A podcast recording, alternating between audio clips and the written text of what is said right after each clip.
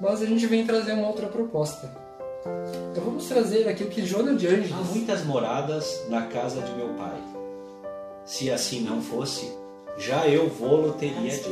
O que, que ele fazia no seu dia a dia, na sua vida comum? Ajuda-te a ti mesmo e o céu te ajudará. Quem somos? De onde viemos? Para onde vamos? Inteligência suprema. Causa primária ou causa primeira de todas as coisas.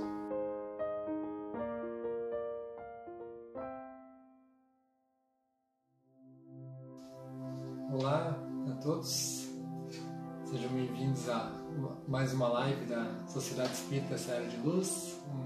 O tema de hoje, Missão Espiritual do Brasil, né? Pare esses minutinhos para acompanhar, para refletir, para ficar focado nisso, porque às vezes a gente fica com outros, outras abas da internet abertas, fica prestando atenção em outra coisa, vai fazendo outra coisa junto. Se der, eu sugiro que pare, assista, reflita e aproveite esses minutos para receber também as bênçãos do nosso mentor, da equipe espiritual da casa, que deve estar trabalhando muito mais do que, do que antes, se desdobrando para ah, acolher a cada um, acolher todo mundo que, que guarda esses minutos para evoluir, para aprender alguma coisa e para a gente se fortalecer como, como grupo. Né? Então, eu convido a cada um que está em casa, que está no lugar que estiver, enfim, para fazer a nossa prece de abertura e se recolher interiormente para aproveitar os, os benefícios que tem que traz uma prece. Então a gente roga à equipe espiritual, aos nossos mentores em particular e ao nosso mestre e amigo Jesus, que nos conceda o amparo, a lucidez, a tranquilidade, a calma para o nosso espírito, para a nossa mente, para o nosso coração, para os nossos sentimentos. Que recebamos do divino amparo o amor de que a gente precisa nesse momento e que a gente às vezes não para para senti-lo, que tenhamos esse carinho provindo da espiritualidade superior em forma de conforto, de tranquilidade, de discernimento, de forma que a gente possa passar por momentos de dificuldades, quais sejam aqueles que a gente vive na nossa, na nossa vida, com serenidade e com um espírito de elevação. Obrigado a Jesus, obrigado ao nosso mentor e agradecemos a Deus. Que assim seja. Pois bem, eu vou sair aqui agora um pouco dos comentários e vou, vou abrir aqui a minha, a minha palestra para me guiar. Então, se vocês mandarem alguma coisa, eu vou acabar não vendo, mas o pessoal que está aqui vai me, vai me indicar. Se preciso, podem, podem comentar alguma coisa. Como eu disse, a gente vai falar então sobre a missão espiritual do Brasil. tá?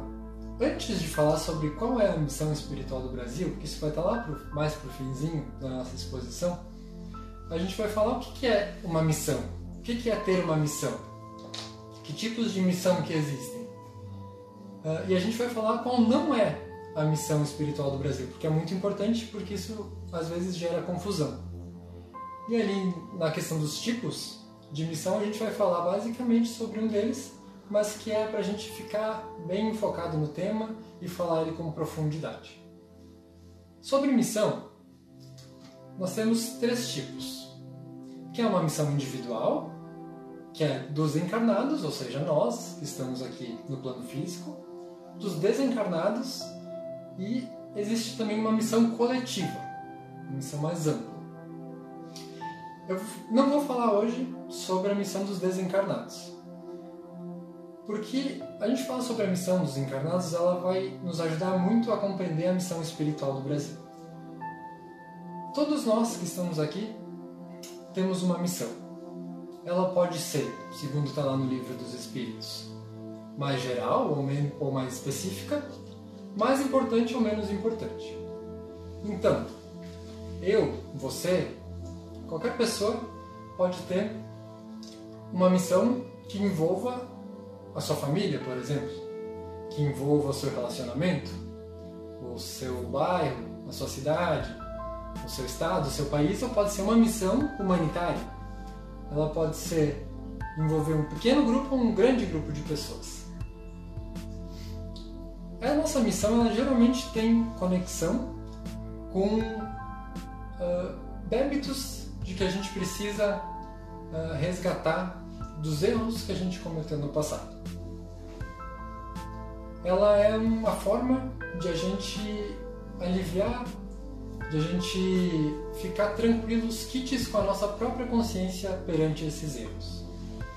Então, qual que é a missão mais importante? Talvez a gente pense que seja aquela que é fazer coisas para, para o mundo todo, que seja coisas grandiosas. Mas o Haroldo Dutra Dias, que é um palestrante espírita muito renomado, ele diz que a missão importante, mais importante, é aquela que a gente cumpre, é aquela que a gente faz. E não adianta a gente ter uma missão linda, maravilhosa, mas não fazer. O importante da nossa missão é cumprir ela. Seja ela se, se entender com o marido, com a esposa, com o pai, com a mãe, seja ela ajudar a contribuir com, com o nosso bairro que tem pobreza, por exemplo, que a minha missão, a minha missão pode ser revitalizar ele, tornar ele mais bonito, um lugar mais agradável de viver, pode ser para com a minha cidade, né, com o meu país, enfim, deu para mais ou menos entender como é que funciona uma missão. Outra coisa a respeito de missão é que a gente precisa desmistificar ela. Porque às vezes a gente ouve a palavra missão e acredita que missão é sinônimo de privilégio ou de uma vantagem que a gente recebe. Bom, eu tenho uma missão, então vou ter vários privilégios e vantagens para cumprir aquela missão. Só que se a gente for analisar os missionários do, do mundo, os missionários que já, já, já passaram pela Terra, de pegar, por exemplo, o Bezerra de Menezes, que é um conhecido no meio espírita, ele certamente foi um missionário dentro do espiritismo e dentro da e contribuiu também para o Brasil, mas ele foi, por exemplo, uma pessoa que teve 15 filhos e desses 15 ele perdeu 9.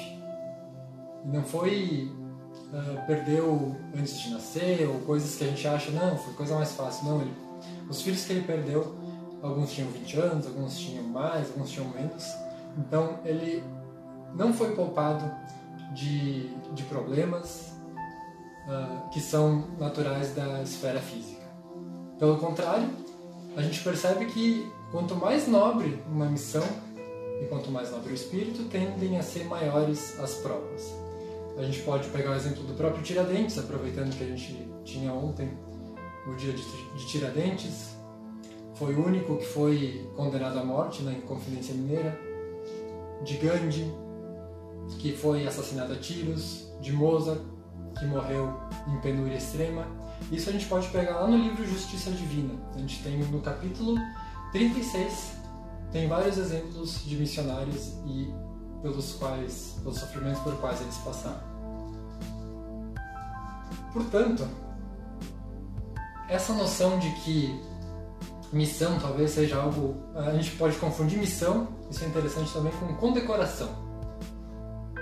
Uh, condecoração é o mérito pelo cumprimento da missão. Então, por exemplo, se uh, minha missão é correr uma corrida de 100 metros e eu ganhar, porque esse é o objetivo da corrida, é ganhar, a minha condecoração vai ser a medalha de ouro.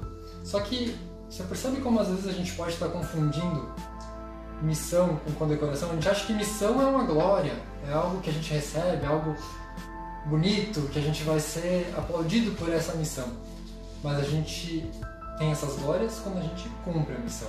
Até então, missão é encargo, é responsabilidade. É isso na verdade que é a missão.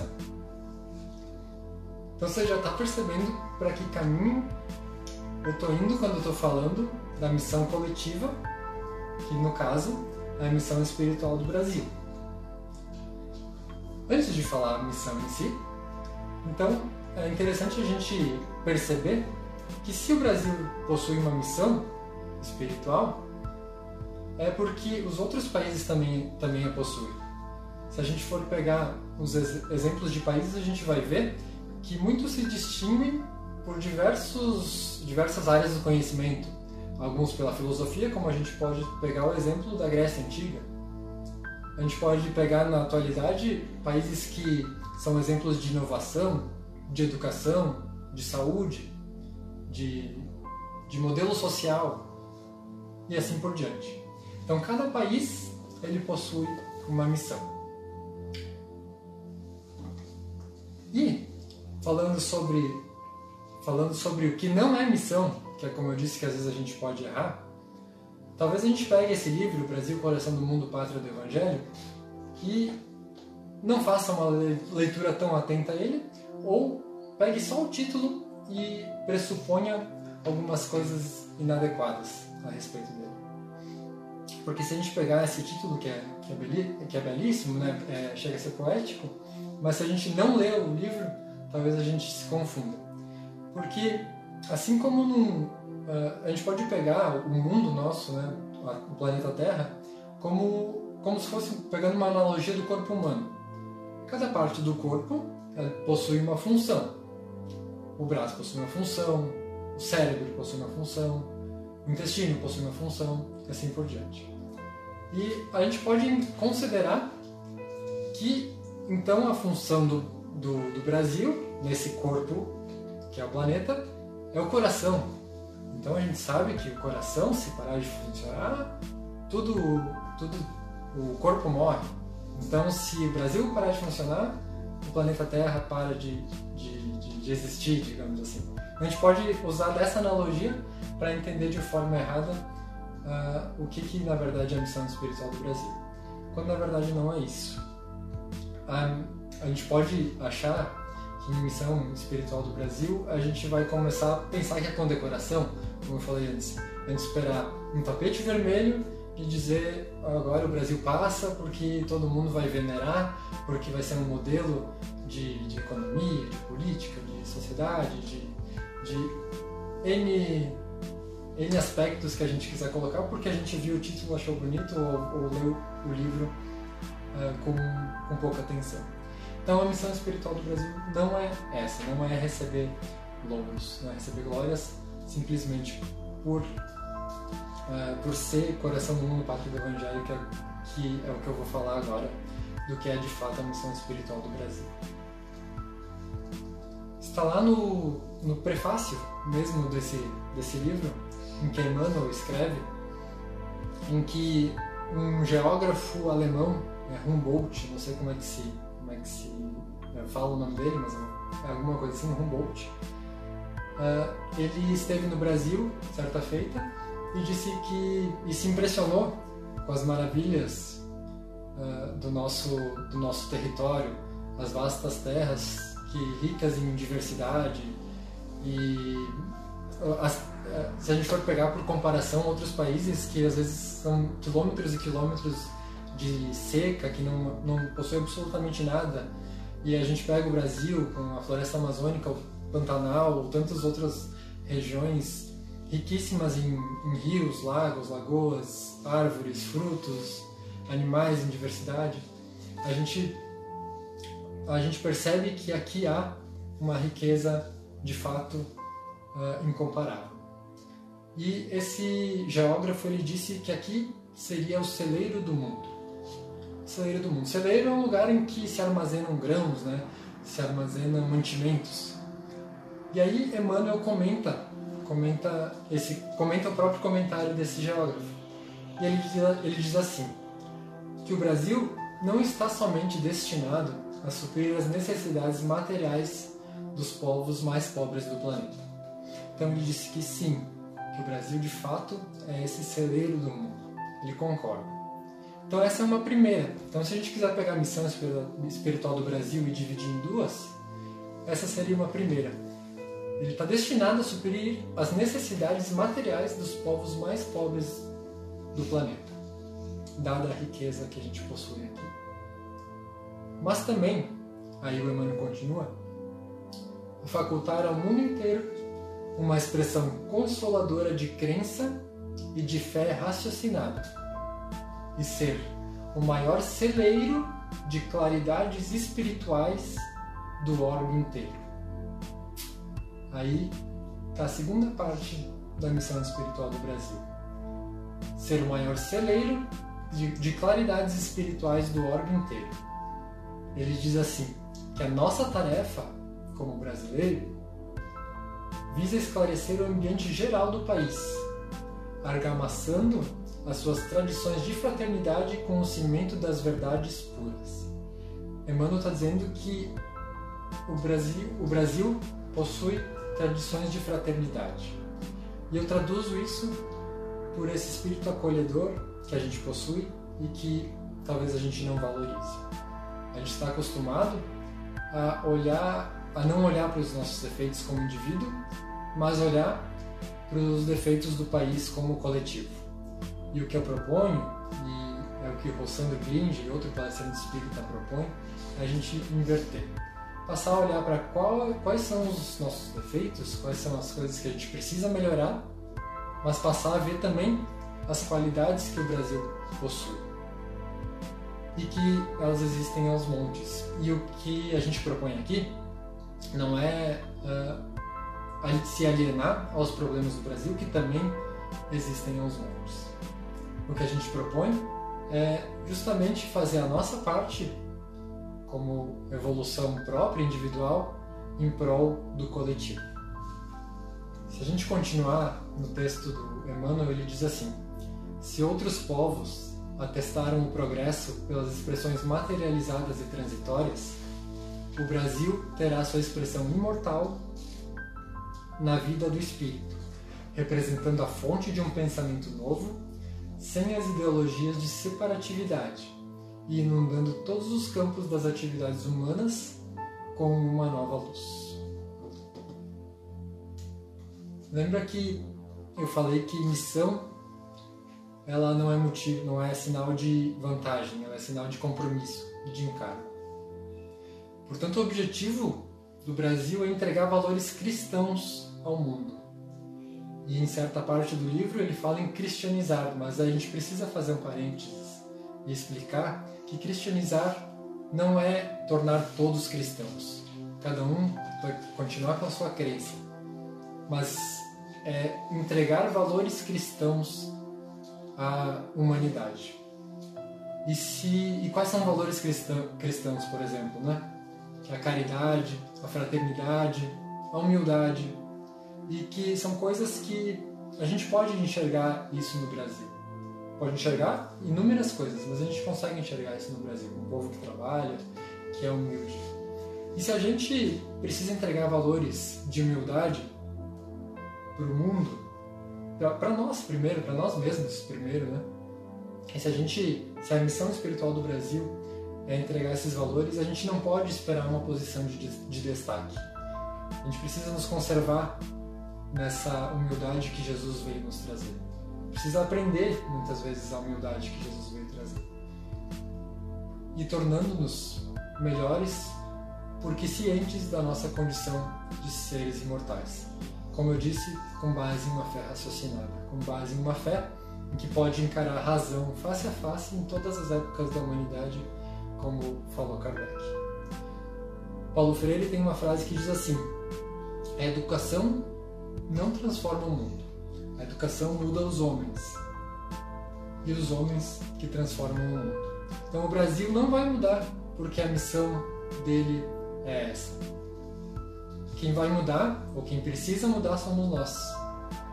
E aí o Brasil também muda. O meu convite, o convite que eu faço aqui hoje para cada um que está em casa, e é o convite que eu me faço também, constantemente, é que a gente de fato atenda ao cumprimento dessa missão, com maturidade para encarar ela como, como um encargo, com responsabilidade. E se a espiritualidade nos concede orientação, como nos falou Chico Xavier, a espiritualidade fica a todo momento esperando dos nossos braços para que essa missão seja cumprida, para que as orientações que eles nos passam possam, possam ser levadas a cabo. Eu, me chamou a atenção que o que ele usou, o Emmanuel usou como missão do Brasil, é celeiro de claridades espirituais. E aí me lembrei daquele, daquela frase de Jesus que pede para não deixar a candeia sobre o alqueire. Então que a gente coloque essas claridades espirituais que a gente recebe dentro da doutrina espírita ou dentro da religião, dentro da crença que a gente propaga, que a gente acredita, que a gente tire a candeia, tire uh, o alqueire e que deixe a candeia exposta para que essas claridades possam beneficiar outras pessoas. Se a gente precisa dessa claridade, que a gente beba dela, que a gente aproveite dela, mas que assim que a gente tiver condições, a gente passe a espalhar essa luz que faz tão bem a nós. Esse é, é o recado que eu venho entregar hoje e eu convido a gente a fazer uma, uma prece final e a gente faz as considerações finais logo na sequência. Então que a gente possa, através desse, desses ensinos que a espiritualidade vem trazer para a gente, a gente possa refletir profundamente sobre a nossa responsabilidade, mas também agradecer por a gente poder estar nesse país, nessa cidade, nesse lugar, do lar que a gente vive hoje, para que a gente possa ter a oportunidade de cumprir a missão que a gente veio cumprir na Terra. Pequenina, modesta, mas que a gente possa dar atenção a ela de forma que a gente receba e perceba no nosso espírito as forças da espiritualidade nos dizendo a todo momento que Jesus está conosco e nos ampara para continuarmos caminhando, apesar das dificuldades, apesar dos desafios que nos são colocados no caminho. Agradecemos mais uma vez a equipe espiritual, ao nosso mentor, agradecemos a Jesus, nosso mestre querido, e a Deus por sustentar a vida que a gente pode ter hoje. Que assim seja.